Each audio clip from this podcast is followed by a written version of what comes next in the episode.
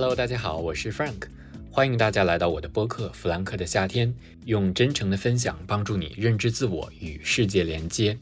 嗯，前不久呢，我听了一个朋友的分享，他有一句话呢是这样说的，他说：“我不觉得现在创业，然后去追求自己想要的生活，就是比之前还在公司时候的自己更优越，或者说是更高贵的。每一样工作都是平等的。”这句话其实让我很触动，我也很认同。嗯，无论是主流叙事还是非主流叙事，每个人都有属于自己的人生和选择，没有必要非要进行人与人之间的比较，来进行高下或者说是好坏之分。只要能对自己的选择负责，我觉得就是对得起自己的人生。那也是最近这一段时间以来呢，像逃离大厂、数字游民、自由职业等等的叙事迅速爆火。但其实从整体来看，选择这种生活方式的人毕竟还是少数。有很多人想要离开，但并没有做好准备；也有很多人并不想要离开，也很喜欢当下的生活。所以呢，在这期播客中，我邀请了在职业初期选择大厂工作的六位好朋友，也是想通过他们的分享，给初入职场的大家带来一些启发和思考。先简单和大家介绍一下这六位嘉宾吧。他们分别是 Jimmy，目前呢是在欧莱雅中国担任市场部的管理培训生；Snow，目前呢是在京东担任管理培训生；Sam，目前呢是在宝洁中国担任高级品牌经理；月明，目前呢是在亚马逊担任全球客户经理；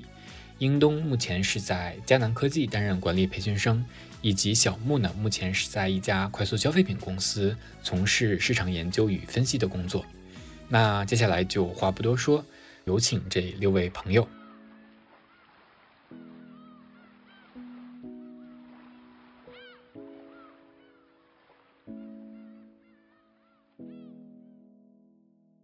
感谢 Frank 邀请，小宇宙的朋友们，大家好呀！我是 Jimmy，是二零二二届欧莱雅的管培生，目前入职刚好一年左右的时间。我的求职经历可能会比较特殊一些，我的实习横跨了金融、咨询、互联网。那在那些比较热门的商科的求职选项里面，唯独没有快销，但我却在毕业后的第一份工作选择了快销。其实这一路走来，有很多的迷茫和跌跌撞撞，然后也有很多的运气。如果也有像我一样当下面临着选择和焦虑的同学，希望我的故事可以给你带来一些启发。那第一件事情，大部分时候随波逐流是个常态，尤其是年轻的时候，我们总是会被社会的价值观裹挟向前走。我也是这样。其实第一份在金融行业实习，大部分是这个原因。因为觉得金融能赚钱，因为我学的就是经济这个专业，这成了我初入职场的第一条路，也是可能别人眼里看起来最正确一条路。但是我当时只觉得这条路好挤啊，怎么这么多人？而且我也不认为股市和外汇那些数字很吸引人，我只觉得它冰冷。反而我发现，在这个过程中，我更在意解决真实的商业问题。所以那时候我做第一条职业选择岔路，从 finance 到 business。第二件事情。人是不能被催熟的，工作也一样。其实离开金融行业之后，我第二份实习的行业是咨询行业。不得不说，咨询行业是对我整体商业思维塑造最重要的一个行业之一。它让我变得很理性和 structure。每天见的也是各种大佬，CEO、CFO 那种等级大佬。而且也很幸运，我其实当时在伦敦做了一些很重要的项目，最后还促成千万美元左右的 MA。虽然成绩很不错，但是当时我回顾我自己做了很多战略咨询工作。我感觉自己像在搭空中楼阁，哪怕看着很精美，但是当时对那个时候我来说有点太早了。我地基都还打不明白，我就还没有足够积淀能支撑我去做那么 high level 的东西。而且我也知道，如果它真正落地下来，我是没有 sense 说这到底能拿到什么样的成绩。按经济学来说，短期利益最大化的东西，长期往往不是一件好事，因为有泡沫。所以当时我更多尝试往下走，从咨询到互联网和快销。去尝试沉淀一些东西，一些属于我自己的 business sense。第三件事情，要学会接受命运的安排。中华文化说人一定要胜天，但是很多时候我认为人不一定要胜天的，有很多的不期而遇，可能才是缘分。嗯，如果大家听到现在，可能感觉我做很多事情还挺有规划，但其实并不是这样。我其实一直在尝试，然后一直在尝试过程中一直被拒绝，放下原来有的一点点很小很小成就。不断重新了解一个行业，内化他思维方式。但现在这个求职环境，大部分公司其实没有耐心去培养人，他需要你非常专业，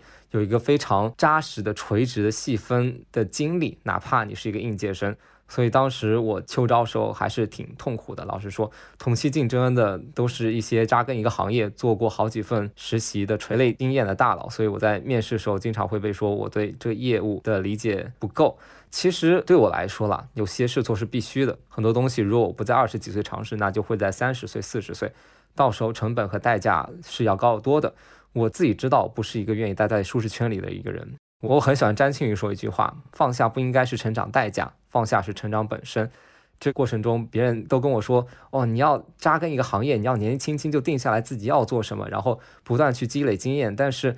因为我知道我还没有想好我真的要做什么，我知道是每一次我踏出舒适圈的时候，我重新了解一个行业的时候，我的成长是很大的。所以，其实说实话，最后在秋招之后加入欧莱雅，也不是因为我多有规划，而是那个时候在命运给我为数不多选择中，欧莱雅是相对来说最符合我期待那家公司。聊完实习和求职，咱们再来说一说在欧莱雅这一年真实工作中的体验。因为欧莱雅的管培生第一年会轮岗，那目前我已经经历了 To C 线下门店、To B 三个不同方向的业务。那我目前轮岗是 Digital。相对于大家比较认知的 marketing，它更像是一个欧莱雅的内部的数字化转型部门。很多东西我们都是从零到一，包括私域的搭建、营销 campaign 的规划和落地、搜集整理用户数据、进行精准投放等等。其实有一点点会像咨询互联网产品经理这样的角色。一句话概括 digital 的意义的话，我其实很喜欢喜茶创始人聂云成的一句话：所谓终点，在消费领域只有两条终极道路，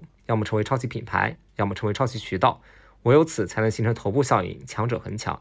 因此，数字化很重要原因是它不仅可以赋能渠道，并且自己也在不断成为新的渠道。比如，大家如果想十年前我们的传播渠道是什么，其实是传统的电视广播的媒体，而现在抖音、小红书等社交平台正在变成更为重要的传播渠道。而相对于比较传统的线下零售，天猫、京东在五年是非常非常重要，而且蓬勃发展销售渠道。那现在呢，兴趣电商和新零售也在蓬勃发展。那我们部门探索的会是更多在微信端的品牌既有的渠道搭建，比如微信端平台商城和 CRM 小程序，企业微信这些私域，想办法来摆脱一味依赖给抖音和小红书买流量，因为买流量真的很贵，而且希望在微信平台下可以承接一些免费触达的品牌的忠实客人。那说这些工作内容，可能大家听得云里雾里，因为确实我们做的东西会比较专一些。那我们接着聊一下工作日常。其实往大了说，欧莱雅这个公司的位置真的很好，在静安寺这个比较核心的商区，周围尽是一些我逛不起的商场，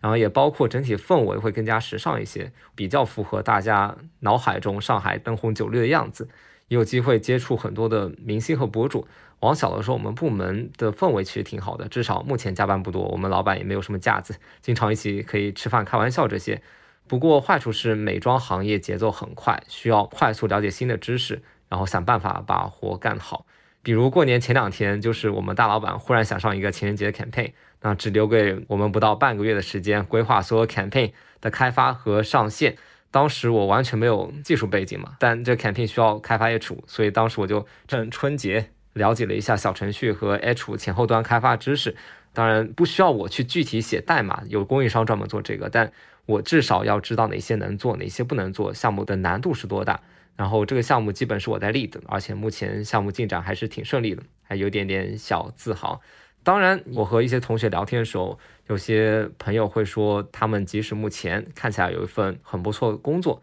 但其实内心不太清楚自己喜欢以及想要做什么，依然感到会比较迷茫。那他们也会问我说，目前我的工作和生活是自己想要的吗？其实我当时听到这个问题，会感觉还挺正常的，因为我认为迷茫很正常。就是我一直在迷茫，但其实迷茫背后其实是我们还有很多选择，而且在不断思考我真的要什么。这其实是很好的。我很喜欢罗翔老师一句话，是说不迷茫的未来还叫未来吗？就说实话，我现在也在迷茫。比如我会怀疑说自己要不要真的了去了解技术方面的东西，因为我会感觉这个离我的规划，包括离快销会比较远一些些。我会认为 digital 可能更多只要做一些功能性的东西就好了。包括刚开始我工作的时候，也觉得自己没有拿到那么多的机会和资源。但目前这份工作做下来，我觉得 so far 我认为是能发挥我的价值且学到东西的。我的具体想法其实是把手上的每件事情做好，以及尝试把我所有能接触到的东西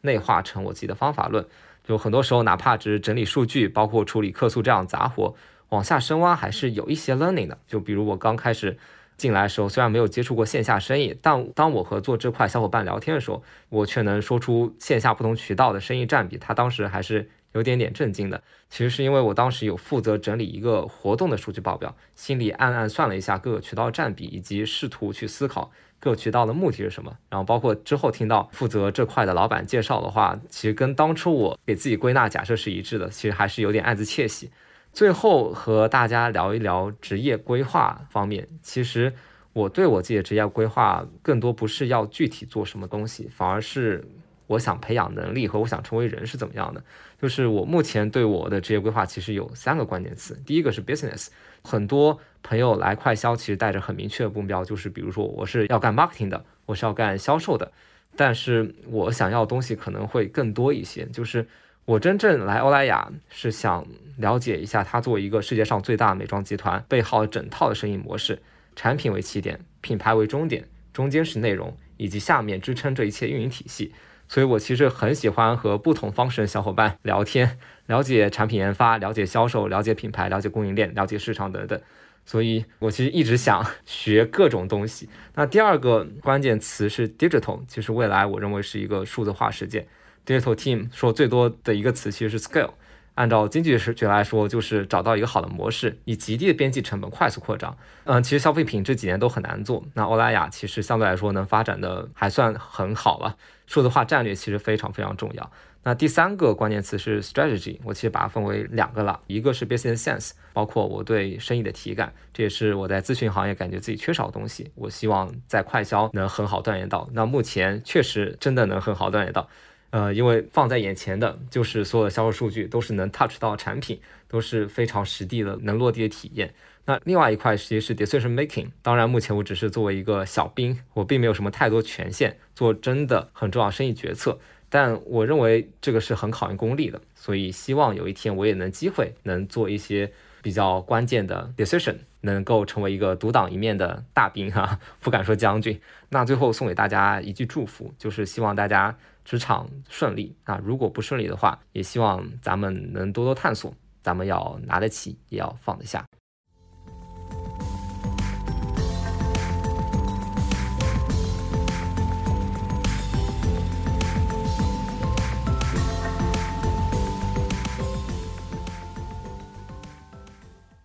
Hello，大家好，我是 Snow。二零二一年七月份本科毕业，加入京东的管培项目。那现在定岗正式工作已经一年有余了，很感谢 Frank 的邀请。今天我会分四个部分跟大家 share 一下自己的一些感受。第一个部分是就是职业选择上的思考吧。首先就是为什么当时选择了京东管培？其实那个时候很多朋友问我为什么会选择京东。我当时的实习其实基本上都是外企快销，然后自己也在国外交换。当时他们说为什么你没有去外企？嗯，其实说实在的，我本科满心都是想去外企快销的，宝洁啊、联合利华这种。本科四年也基本都是做在做相关的实习。实际上更多的是当时大四那一年，就是家里遇到了一些变故，我本来想出去留学，没有成型，然后低迷之中就是投了一些五百强的市场营销管培的位置，所以最后是选择了手里唯一一个 to C 的，然后相对比较高薪的 offer 吧。当时还拿了一些其他的消费品的和一些。To B 外企的 offer，但最后我只选择了这个 to C 的京东，这是第一个。然后第二部分就是工作至今的感受，一个是我现在在做什么，就是简单跟大家介绍一下，我目前算是在负责京东三 C 品类，就是电脑、数码、家电这样的产品规划到新品上市到新品销售，整体的一个供应商引进，我负责的是自营电商这块。因为京东管培给大家还挺大的那种定岗的自由度，所以基本上是在七月份加入，做了半年整个集团的轮岗之后，我自己双向选择，选择了我想定岗的老板，然后就定过去了，这是我的岗位。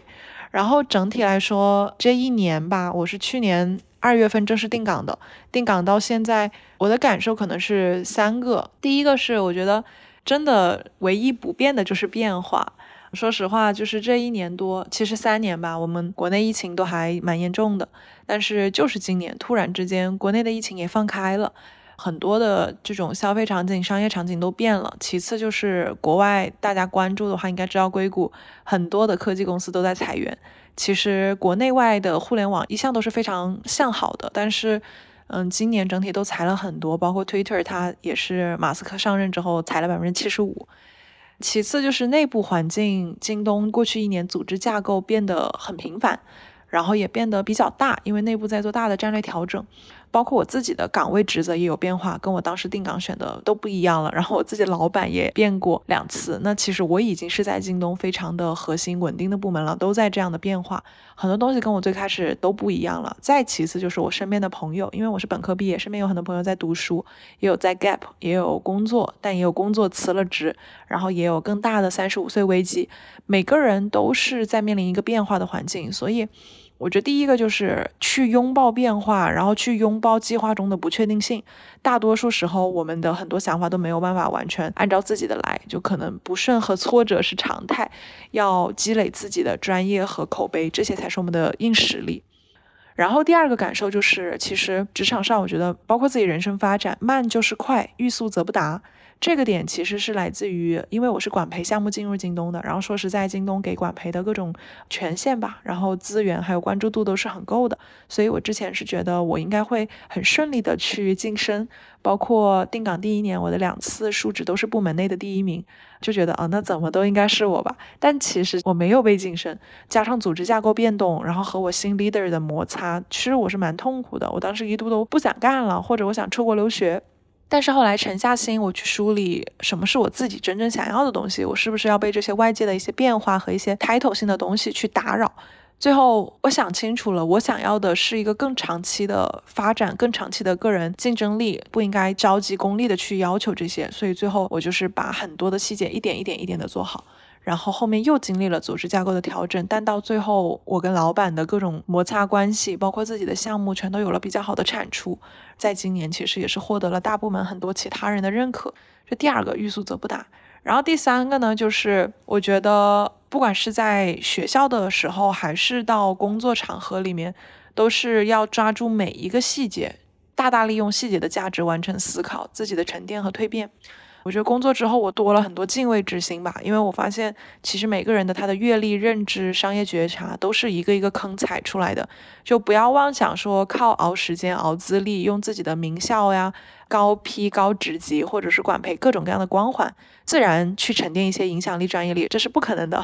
个人的所有的影响力、专业力和心得，一次是大大小小无数的细节、close 过的项目和复盘得来的。所以我觉得，一方面就是要保持 open 的心态去接触更多的东西，探索更多；但另一方面，一定要及时总结，大大小小的事情都总结，这样不断的去总结、复盘、迭代，你才能够有任何事情都可以信手拈来的这样的一个轻松。今年我的目标也是每周我都要完成一个个人的总结，目前今年已经完成了四次，算是坚持下来了。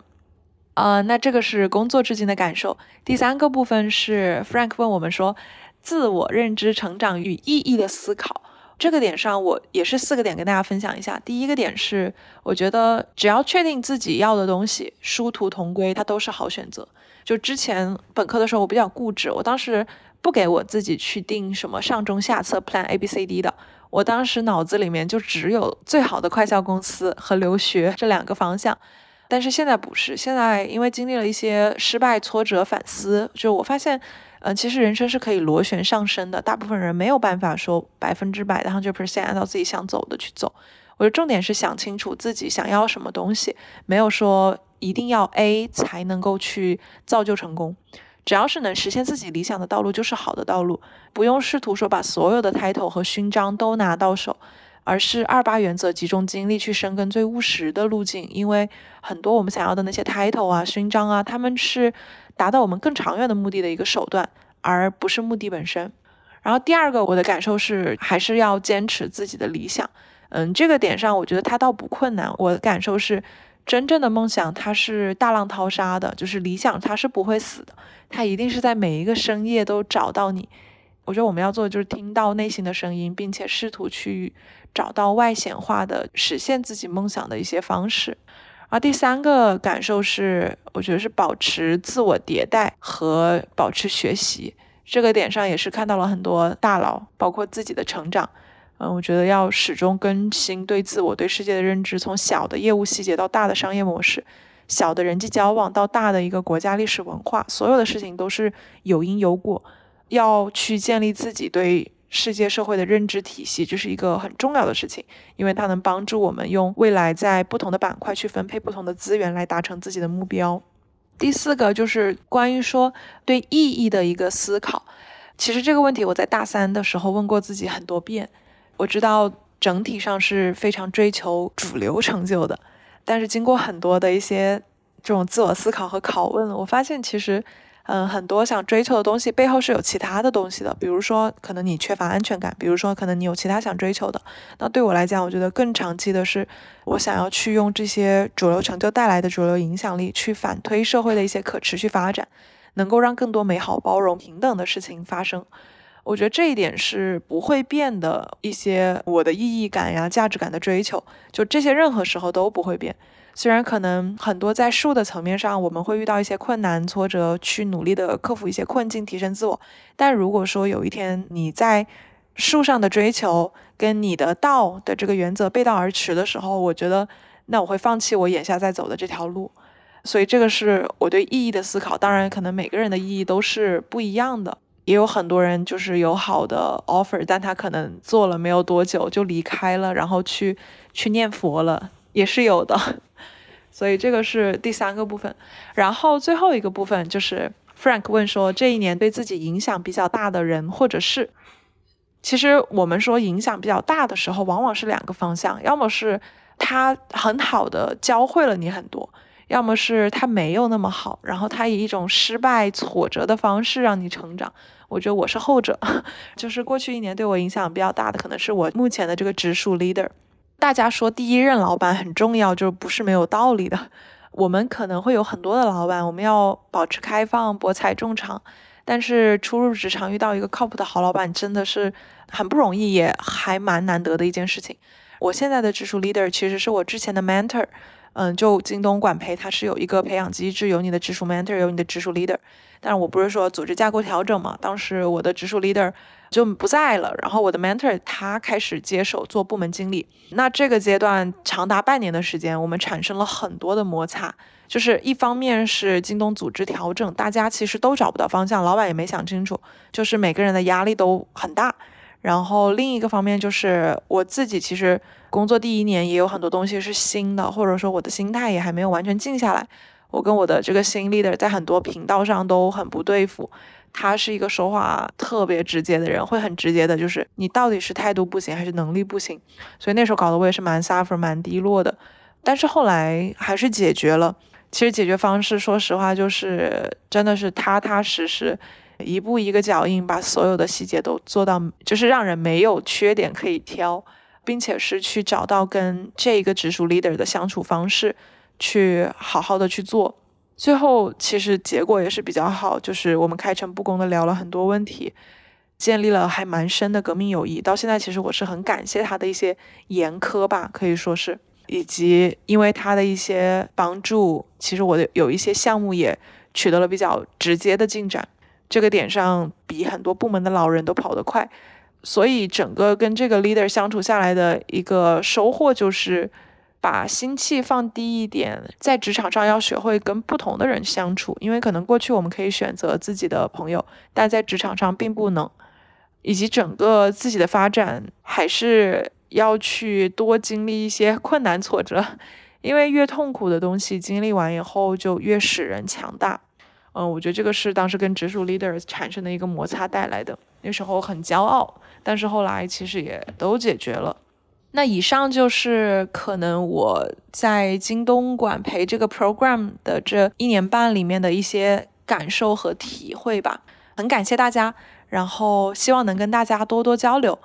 那我也有自己的公众号叫思农 Snow，Frank 会做宣传。然后我的微信 Frank 也会写在个人介绍里面，欢迎大家随时来跟我交流。那么以上，谢谢大家。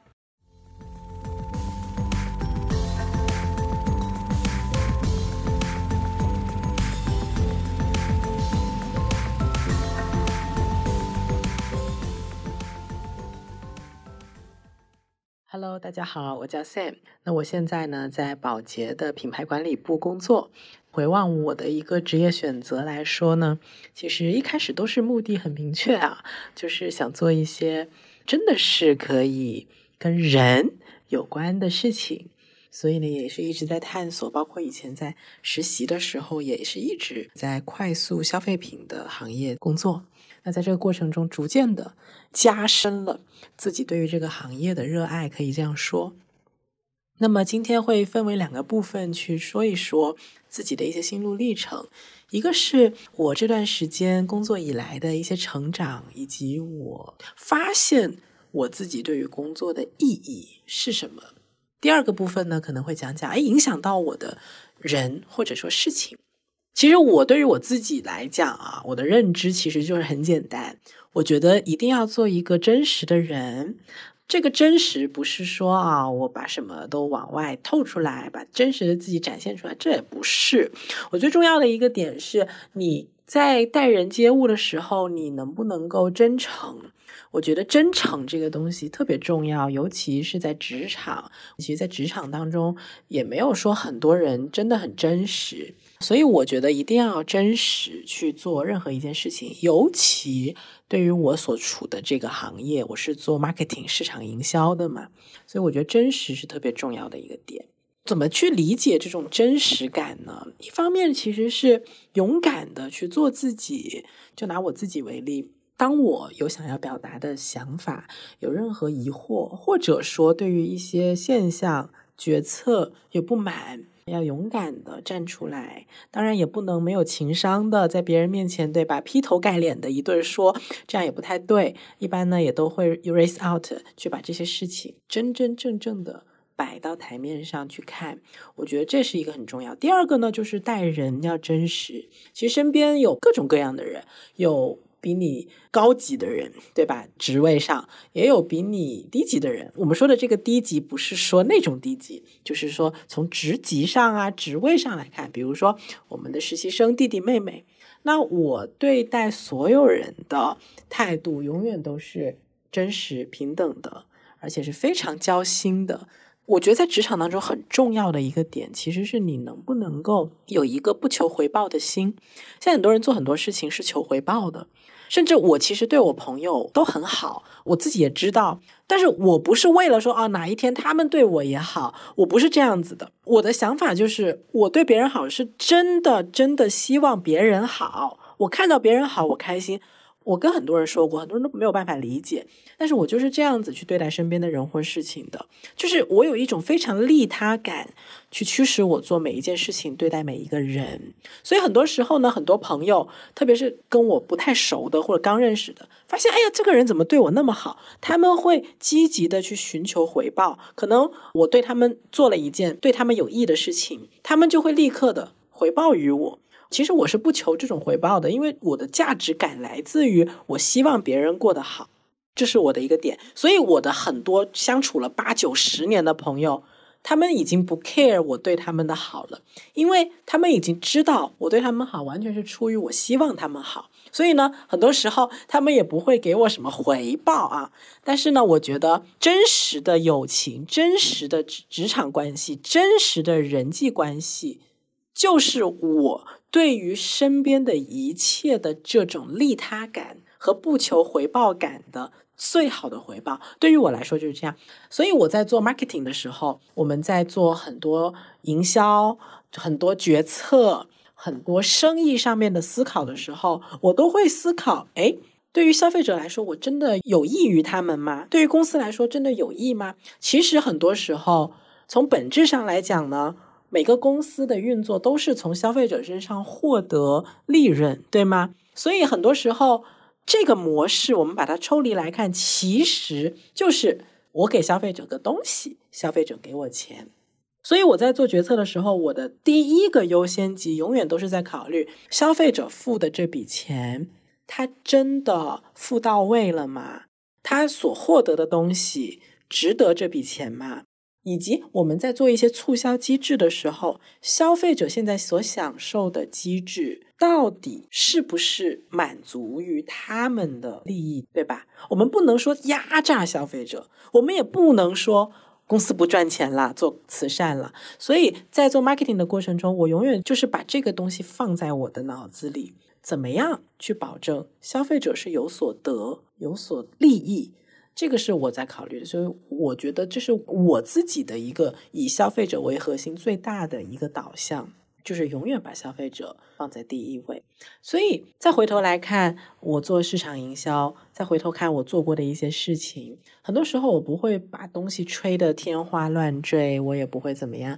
但是我的 performance outcome 看起来都还不错的。我觉得最大的一个原因就是我在想消费者所想。我做的事情，我做的决策是消费者愿意买单的，过而不买单，而不过消费者虽然买单，但公司的利益是有违反，所以我们要找到一个平衡。我觉得这个是我做市场营销，至于我个人的这样的一个意义与追求，很好的一个平衡以及实证。那么再说回来，我还有一个我觉得是很大的一个意义点，在于。我觉得每一个人，就特别是像我这种刚刚毕业的职场人，还有一点就是你必须要做一个有责任感、有道德的人。我其实是有见到一些我觉得并不是很道德的一些行为，比如说可能有的人可能为了一己私利会贪污啊，对吧？也是以前看新闻，经常在新闻上面看到这些披露。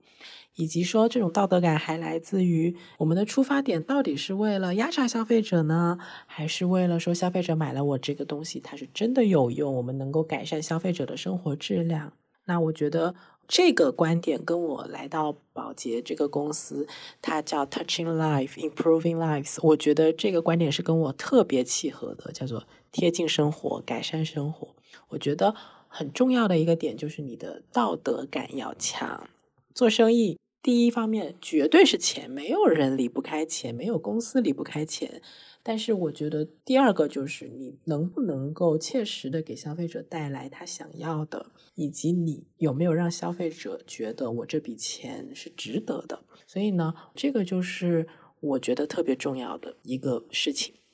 那再来说说影响我的人或者我的事情。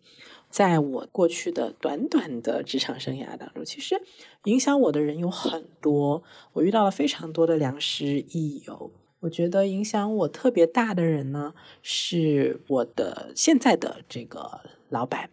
我用一个词形容他，就是一方面可以用上善若水，一方面又可以去形容他非常的会洞察人，就是我的每个所思所想，他都可以洞察到。哎。我为何如此想，以及啊，我以后可能会怎么想，他都可以看穿，然后他会给你一个非常完善的思路，去帮助你少走弯路，然后帮助你去更好的成为你自己。我觉得他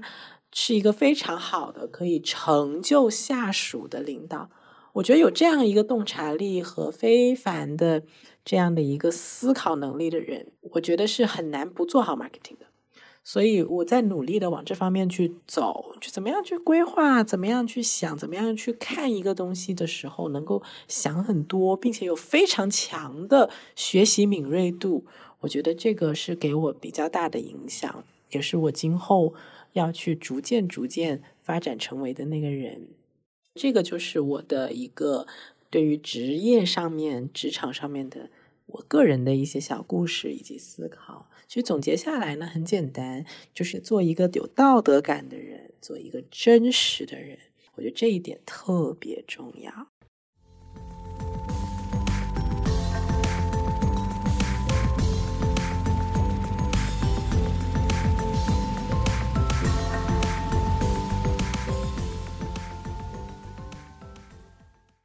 Hello，大家好，我是月明。我本科在 UCL，也就是伦敦大学学院读的人文地理专业。那我现在在亚马逊已经工作了半年了。我现在在的岗位是 Global Account Manager，负责中国亚马逊卖家的管理和运营。其实每一次想到我自己的专业跟我现在做的事情，我都觉得 很好玩儿。我一个学地理的学生，本科毕业之后居然去了互联网行业，而且我的工作跟本科专业也一点关系都没有。那我大一暑假的时候，其实就想好了，我本科一毕业就要去工作。当时我的想法是，希望可以本科毕业之后积累几年的工作经验，然后再去读研究生。我觉得这样子会让我有一个对对于我自己未来的职业发展以及对整个社会有一个更加全面的认知。那我当时想的是，读完研究生之后，如果以后有可能的话，我还会去再读一个 part time MBA。所以说我大一的暑假就开始疯狂找实习，也就是这个时候我认识了 Frank。那因为当时受到了学长学姐的影响，他们有很多人都在快销做 marketing。所以我当时就到小红书上搜索了这个行业和岗位相关的词条，我就感觉好像做 marketing 的人都是那种画着精致的妆容，穿着时尚的衣服，然后他们聊着广告的投放，还有各种见到明星的机会。我感觉这些很 fancy 的事情，就当时对一个大一的小女孩来说是非常非常有意思的，非常非常 attractive。然后呢，我当时就拜托了我的学姐帮我内推了人生的第一份实习。我大学的第一份实习就在快脚的 marketing，是一个外企，我就不透露是哪一个了。实习的日子，其实我对一切都很好奇，但同时也很焦虑，因为我当时是大学的第一份实习嘛，所以说我对我对什么东西都很好奇，也很正常。但当时焦虑的原因，却是因为我才实习的不到两个月，我就在开始思考下一段实习该去哪里。当时我给我自己定了一个计划，我是这么想的：英国的本科是三年，如果我想着三年后，也就是本科一毕业之后就去工作的话，那也就是说我大二的暑假就要开始参加中国的秋招。那我当时有这个想法的时候，是大一刚结束。如果我想在大二的暑假参加秋招的话，我就有仅仅一年的时间，再积累两段垂直的在快销 marketing 的实习经历。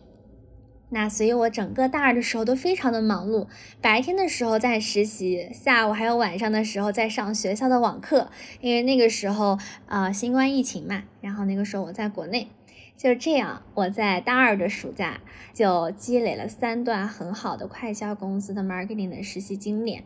去参加中国的秋招已经完全足够要求了。然后秋招一开始的时候，我给自己定的一个目标是，我一定要去最顶尖的快销公司，而且必须是外企。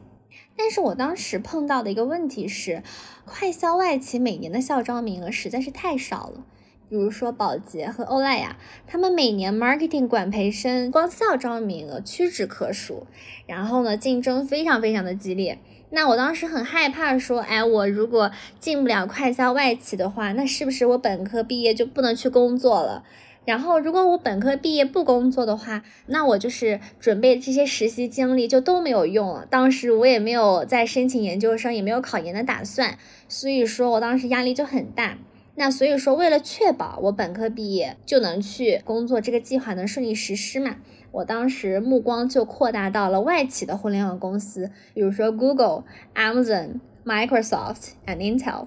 然后就在想，如果能进这些公司的 marketing 的岗位，其实也不错。所以其实啊，进入互联网也不是我的本意，是我的一个 backup choice。而且其实当时呢，我是有一个亲戚家的哥哥在美国亚马逊工作，所以说当时也是巧合的想着，哎，这个哥哥好厉害。啊，我如果毕业之后能不能也去亚马逊工作试试看呢？所以当时我就投了很多家互联网外企，包括 Amazon，没有想到最后也收到了 Amazon 的 offer，然后也算是和这个哥哥成了同事。那我在这里可以提醒大家一下，互联网外企不像快销外企，就是在秋招跟校招上做了很多的宣传。那所以说，当时我在找外企互联网的校招申请窗口，以及各种准备面试的一些 tips，还有资源，还是费了很多功夫的。秋招的时候，大概就是在十一月底吧，那个时候我在快销还有互联网这两个行业里面，当时都收到了比较好的 offer。那因为一开始我是奔着快销参加秋招的，但是后来，我慢慢的被互联网的氛围、还有股票、还有薪资打动了，所以最后还是决定去了互联网行业。在互联网行业的两个 offer 里面，我选择去了 Amazon。第一个是因为 Amazon 内部转岗非常的灵活，非常的方便。如果你在公司内网，我们公司内网叫 Inside Amazon。如果你在 Inside Amazon 里面看到了你喜欢的岗位，比如说我是做 marketing 的。那我这个时候很想去尝试一下产品经理，或者是我很想去试一试我能不能当程序员，你就可以直接去申请。那我的老板其实就是在三年的时间里面完成了从 sales 到产品经理再到领导层的转岗，而且我的老板他还是从深圳转岗到了上海，然后你可以在转岗的时候申请去不同的城市，所以说灵活度非常非常高。而且同时在 Amazon 工作，你可以选择居家办公，然后你也可以来 office，可以节省很多通勤的时间吧。并且 Amazon 内部的氛围是非常非常友好的，尤其对于新人来说。那我现在在亚马逊工作了已经半年了嘛，在这半年里面，我收到了很多部门内还有部门外的员工他们的帮助，还有他们的指导。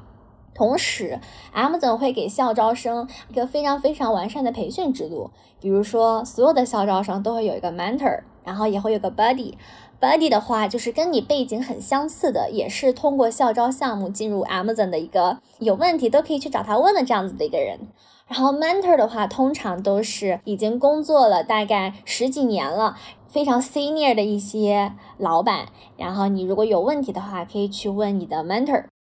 那工作了之后，我对自己的认知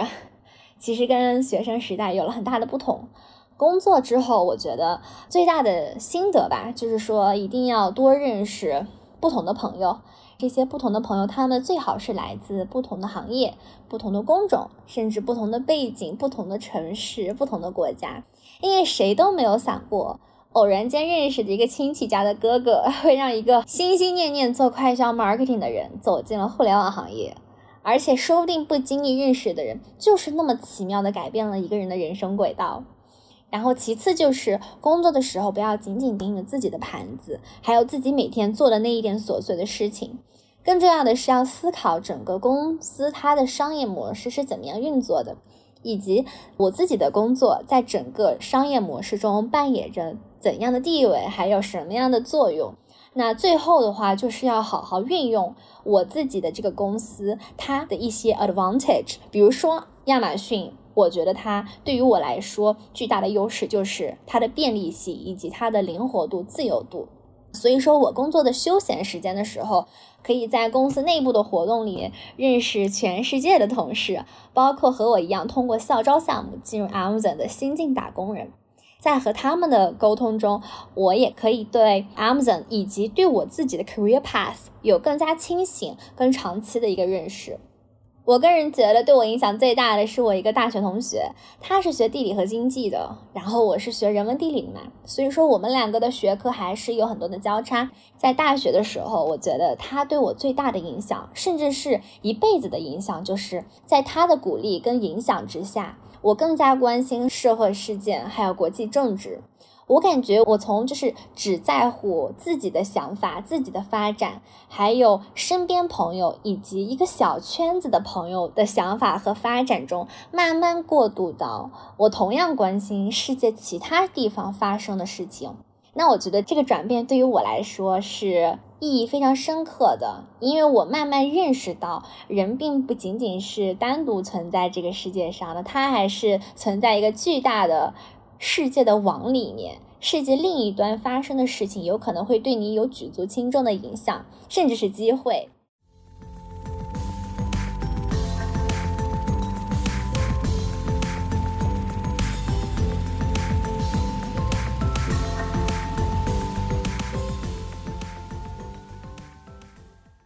呃，大家好，我叫蔡英东，现在是在迦南科技做管培生。回顾我的求职之路，其实拿到的 offer 有在金融公司、在快销，就是在优家，然后以及在互联网公司。然后其实迦南科技的 offer 是我最后拿到的一个 offer。当时为什么会放弃在金融公司、在快销以及在互联网，而选择了这家公司？啊，也是有很多的一个考虑。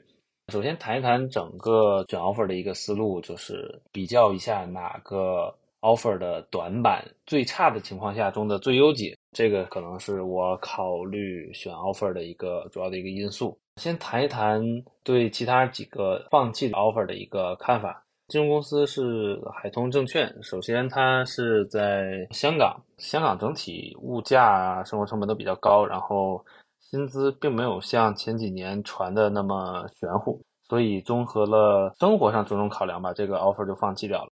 然后互联网做商分的 offer，我是觉得，因为在互联网入职之前实习了三四个月左右的时间，感觉整体不是特别喜欢互联网的文化以及它里面很多工作内容的形式，所以最后放弃了这个 offer。那最后在优家和我现在在的佳能公司之间做对比的情况下，我是觉得，呃，因为佳能科技是一家做芯片以及做比特币矿机生意的一家公司，所面临的整个市场环境都是非常的新颖。相比较而言，在优家可能面对的就是一些特别传统的快销以及电商，还有一些其他的销售渠道管理这样的一些工作。那么。现阶段我可能喜欢更多有挑战性的一些东西，并且希望接触到更多新颖的一些事物，所以选择了迦南科技这家公司。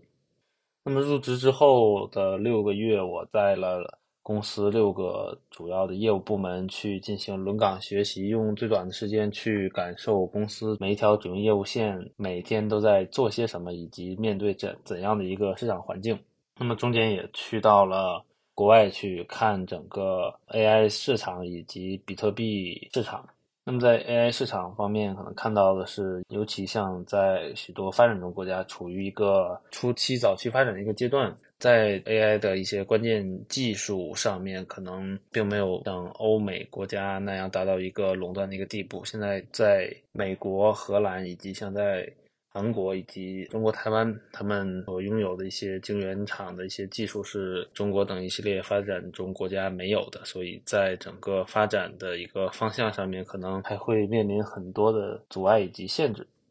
那么在比特币方面，其实，在进入迦南科技公司之前，并没有特别深入的了解，只是一些皮毛的泛泛的了解。觉得比特币作为一个数字黄金，它有着稳定虚拟货币的一个重要的一个地位。那么进入迦南科技之后，更是接触到很多国际市场的比特币玩家以及矿场主，从他们那里感受到更多是比特币根深蒂固的一个共识机制。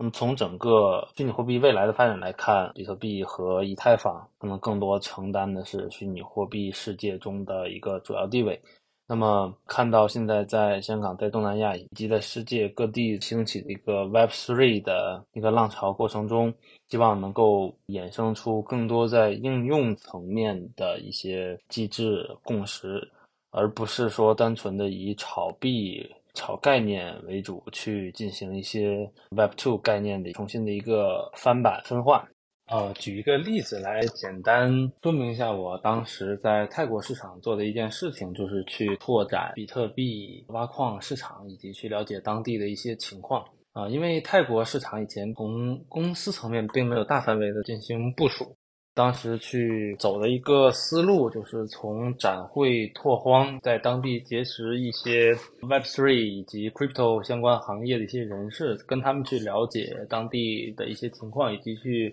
结识一些当地在做挖矿的相关人士。那么第二步建立了这样的一个关系之后，就是去他们的公司进行实地的拜访、访问，以及对他们客户痛点以及当前整个在泰国市场上痛点进行一个深入的访谈吧。因为不能说是一个全面的，因为当时整个时间比较短嘛，而且覆盖的面也不可能是那么全。那后面的话就是去针对整体当地的市场情况以及当前自身公司的发展中的一个过程去。去找一个最佳的一个匹配点。那么这个过程中收获最大的就是，如果真的要去开拓市场的话，那么一定要去在市场里走一走，去转一转，不能在家中或者办公室进行一些坐而论论道的分析，以及从互联网上获得一些不知道棘手的一些信息。我相信在未来可能还会有更多的机会去做这些市场拓展吧。也希望能够在未来在做市场拓展以及在做整体市场分析方面能够做得更好。呃，个人成长方面，我觉得成长更多的是在如何认识新事物、认识新世界方面。因为比特币行业的话，可能会接触到各个方面的一个信息。首先是在做 BD 方面，BD 方面要去跟不同的人去打交道，然后呃学习不同的一些新知识方面吧。因为入职也不是很久嘛，就是一步一步的在去做一些自己认知范围边界的一些拓展，无论是在业务方面，还是在一些职能工作方面，在工作中都会遇到不同的一些问题。那么在遇到这些问题的时候，如何去找到一解决问题的一个思路以及方向，然后快速的去学习这些知识，我觉得是比较重要的一个技能。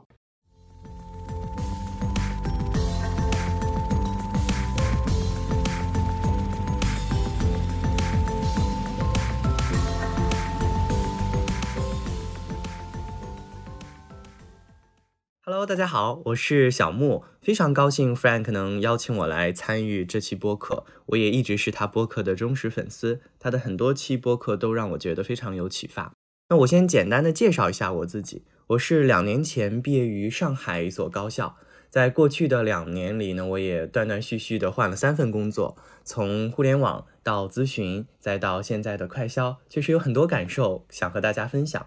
那 Frank 这一期给了我三个主题，我会从我自己在选择职业的时候的思考、工作以来的感受和整体上对自我的一个认知这三个角度来分享一下自己的经验。那首先在职业选择的思考上呢，我有两点想跟大家来一起探讨一下。第一点呢是。我好像其实一直没有特别明确的求职目标，我确实一直都在做自己喜欢的事情。像我在很小的时候，我就觉得我想成为一名记者，因为我很喜欢做记者这种可以关注到不同的群体，可以去体验不同的生活，然后把他们的生活记录下来，表达给大家，让大家觉得哦，原来在世界上还有这样的一类人，他值得我们关注，甚至他值得我们学习。可能这个是我最初在很幼小的时候会想做这样的一个职业的原因。那后来呢，这个想法在各个老师这种帮助下，可能他在不断的成熟。虽然我爸妈一直是比较反对做记者的，因为他们觉得有一点危险，但是老师们一直很支持。所以我后面到了大学也是报考了中文系，当时就觉得自己会真的走上这样一条道路了。在大一的时候呢，我就在很多学生社团在做学生记者。大二的时候，我也到一家省报去做了一年的实习记者。可能是这两年的经历让我慢慢的意识到，好像记者跟我想象的是不一样的，甚至他做的大多数工作可能。与我想做的会有比较大的不同。那当然，其实我也看到当时有很多一起有记者梦的同学，他们其实做的很多报道是我很喜欢的，是我很想做的。他们可能在人物啊和南方周末上写的很多报道，确实是我当时也想做的。但是可能他背后所付出的代价和他所得到的回报又不是我能接受的，所以后面断断续续，我这样的一个念头就变得越来越弱了。然后我想要分享的第二点，我也可以顺便就在这里说。其实我想分享的第二点就是，我们可能很多人都觉得职业是一个思考的过程，就是我们在经过了很多谨慎的思考、详细的计划和认真的准备之后，我们踏上了那样的一条路。我好像可能在最早之前是这样的，但在我更多的求职的经历里面，我更倾向于把它描述成是一种另一个更好的选择出现了。当那个选择出现在你的心口，出现在你的面前的时候，你就会毫不犹豫地选择它。所以，好像在我之前几个职业生涯，或者说读书还是工作的生涯的转点里面，其实我自己。并没有真的在做那个决定的时候感受到多大的痛苦。当那个新的点、新的转折点、新的新我的点出现之前，我会很纠结，我不知道我自己该做什么。但当真的你遇到了那个点，让你心动那个点出现的时候，你就会心头一亮的说：“嗯，我要去试一试，我想去做一做。”所以就是在我大二的时候，我突然就遇到了那样的一个转折点。那一方面可能是因为我比较喜欢中文，所以我的成绩也还可以，能够获得保研的资格。那另一方面呢，就是我遇到了很好的导师，然后我跟着他做了很多项目。所以那个时候我就坚定说，哦，我觉得做这样的一个心理语言学，那中文系下面有个学科哈，就是汉语语言学，然后我就对心理语言学这个方向非常的感兴趣。我当时就觉得，哦，原来可能做这样的一个学术研究也挺好的。那我可以去出国读书，然后甚至之后就留在国外任教，可以去体验不同的生活。所以我就这样又断断续续的走了几年吧。然后我做了很多项目，写了不少论文，然后也上了很多课。等到我研二的时候。这个时候就已经大概过去四五年了，我觉得这四五年我一直在专注做这件事情，然后到了我研二的时候，突然。周围的同学开始变得与以前的不一样了，就是那些周围跟我一起坚持要读博士的人越来越少，很多人会越来越去找工作。其实我不是特别容易被周围的人影响的人，但是我能够感受到他们的状态，我很羡慕他们的那种生活的状态，尤其是我硕士的同班同学，我觉得他们在很多企业实习，然后他们实习在朋友圈分享的那些趣事，然后包括你跟他们聚餐的时候，你感受到他们的生活，包括我其实跟他们一起去。一些酒吧，然后一起去逛展，都让我觉得，嗯，这很 nice。我现在想来，我其实当时有一个误区，就是其实这是一种生活方式，它并不是，呃，你在读书还是在工作的时候选择的。但是当时的我看来，我就觉得，哦，这好像是我在学生时代是比较难以获得的，这好像都是一种工作人的生活的方式。我想分享两个非常触动我、让我思考开始转变的场景。那第一个场景就是有一天周三的晚上，我们学校每周三晚上都会有一个沙龙，就是我们的老师们会和学生们一起在讨论。我那一天就坐在最后一排，我当时就有一种抽离的感觉，就是看到呃前面的老师和那些同学们在激情的讨论的时候，我突然就脑海里面闪现了一个念头，我就觉得，哎，会不会我到了五六十岁的时候，我还是在这样的一个小小的教室里面？我当时就觉得这不是我想要的生活嘛，因为我觉得它有点周而复始。但其实现在看来，可能这片教室是小的，但那种深入的讨论和老师们能够在学术里面获得的乐趣，呃，可能也是难以描述的哈。那当然，可能很多人也不这么觉得。另一个场景是我当时在上海新天地附近的一条酒吧。我当时就从那儿走过的时候，我就觉得，哎，好像这种让我当时觉得很放松、很舒适、有节奏感的这样的一种生活，可能就是我没有办法获得的。所以，可能就是当时这种对工作的好奇，对这种加引号的都市白领的这种生活的向往，就让我觉得我想走出象牙塔去看一看。当时我我也我很迷茫，我不知道我该走什么。那刚好我的导师，我的小导师，然后他之前是做过咨询，然后他就觉得我们的学科和我自己个人可能是比较适合做咨询。然后他就推荐我可以从咨询这个行业来试一试。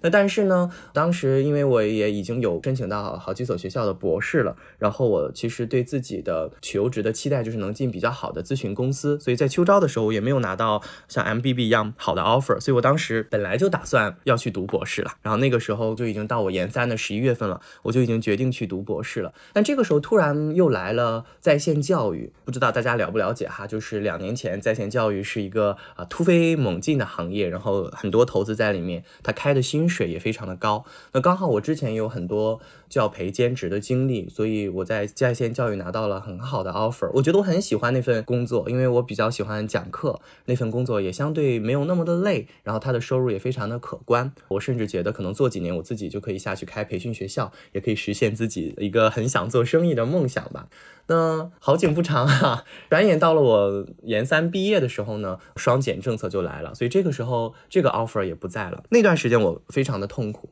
我非常的纠结，我不知道该怎么办。我当时的选项就是我再重新申请博士，但是那个时候已经过去了转点，所以还要再等一年。而且其实申请相对会没有那么复杂，因为我前一年已经把材料都准备好了。所以我在这一年我该做什么？那我当时就想，哎，不是咨询吸引我了吗？那我就再重新找一下咨询。我当时就给我各个朋友发消息，然后让家里也帮我找。后面呢，就到一家一家四大咨询来工作的经历。那进入到这个。工作之后呢，我又突然意识到，这个好像也不是我想做的。但是我觉得这个原因可能并不是，并不是我。不喜欢咨询，或者说并不是我真的靠近了咨询，而恰恰是我觉得我没有走进我想进的咨询，因为我可能想做的就是那个最虚的、最被很多人加引号的诟病的这个战略咨询。但事实上，可能很多人也都说不清楚战略咨询是什么，我自己也没有那么的清楚它是什么。我觉得我当时在四大做的那个项目，其实可能更偏向于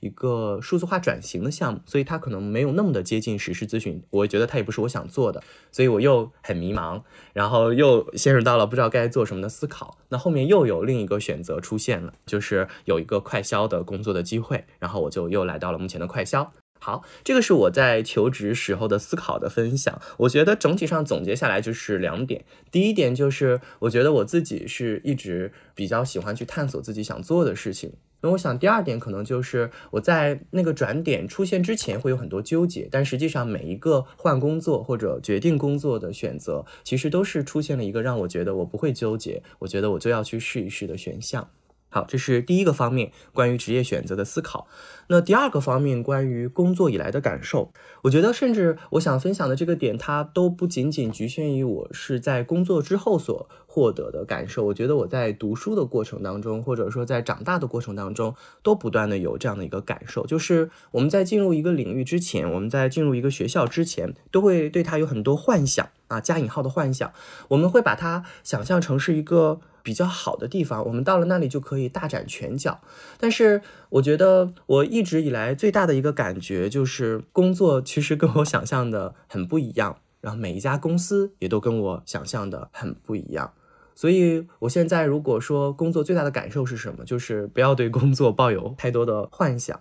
就是我自己吧，应该说我自己很多时候会有一种感觉，就是好像我们在做了成了一件事情之后，就会有一个一蹴而就的生活。我第一次质疑这样的一个想法，应该是我在高二的时候。我当时跟一个姐夫聊天，然后当时我会对高考稍微有一点压力。他当时就跟我说：“他说，嗯，你不要觉得高考完了，你的人生就一蹴而就了。世界上没有一蹴而就的事情啊，除非你死了。所以每当你进入到一个新的地方之后，你都会发现它跟你想的不一样，你还要再去做新的开始。所以你不需要把一件事情看得那么的重。”所以这个也是我在工作以来最大的一个感受吧，就是我们很多时候会觉得，哦，进入战略咨询就好了，或者说进入这家知名的咨询公司就好了，进入这家知名的快销公司就好了。我觉得实际上可能，嗯，不是这样的。我觉得可能我们更需要知道的是自己想要的是什么，自己想做的是什么，然后这个公司能给我的是什么。我觉得这样你的心里才会变得比较平衡和脚踏实地吧。我觉得这个是我工作以来最大的感受吧，就是打破幻想。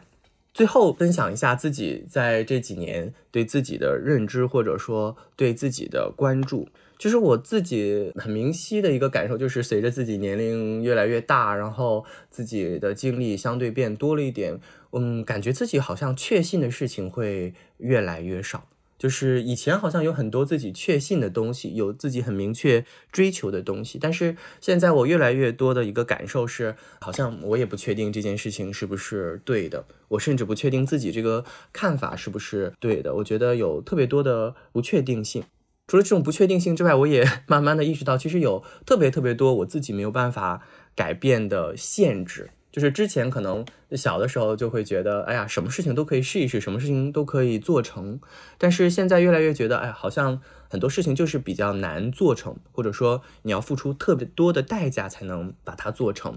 但是我觉得也不要那么悲观。我我自己对自己一个最经常的想法就是，我非常希望能够在这样诸多的变化、诸多的限制里面，找到自己一直呃想要追寻的东西。然后在这样的一个限制里面，给自己找到一点空间。那可能你自己追寻的那个东西，也未必是你自己真的想要的。但是你只要在当时你觉得你想要它，那我觉得我就可以去试一试，我就可以去做一做，因为这个过程我就会很舒服。那即便最终我没有实现这个。个结果，甚至最终我实现了这个结果，但我发现其实它和我想要的是不一样的。那我觉得也可以。那你这个过程是清楚的。如果用一句话来总结我过去几年对自己的一个认知的话，那我觉得就是不要去想太多，不要去担心太多。当你觉得自己想要做一件事情的时候，你就去做它，即便结果不如意啊，即便结果如意了，你发现其实它不是你想要的，那也没关系，起码这个过程是你自己在做的。那我想，当我们一段一段又一段的这样的一个经历，直到我们可能到了终点的那一天，我觉得你也不会特别的后悔，因为每一个都是自己的选择。